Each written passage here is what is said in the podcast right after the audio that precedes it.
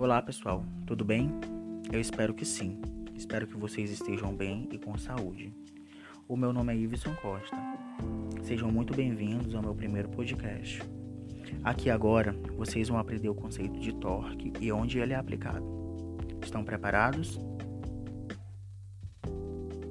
Torque, também conhecido como binário ou movimento de força ou simplesmente movimento, é uma grandeza física vetorial associada às forças que lhe produzem rotação em um corpo, ou seja, movimento de rotação de um determinado corpo após determinada força sobre ele.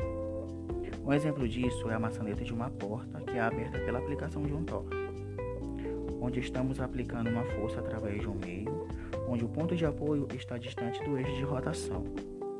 Um exemplo mais simples disso é quando pedalamos uma bicicleta onde é possível notar que o torque é produzido em cada pedalada.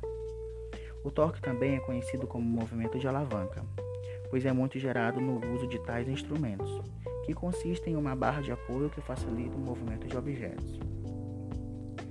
Um filósofo grego chamado Arquimedes realizou um estudo sobre tais alavancas, constatando que quanto mais distante a extremidade estiver do ponto de apoio, menos força será necessária para mover o objeto. Ele ficou conhecido também ao afirmar que caso lhes dessem um ponto de apoio e uma alavanca, ele seria capaz de mover quaisquer coisas que se encontram no mundo. Dai-me uma alavanca e um ponto de apoio, e com eles eu moverei o mundo. É com essa frase que eu encerro o nosso assunto de hoje.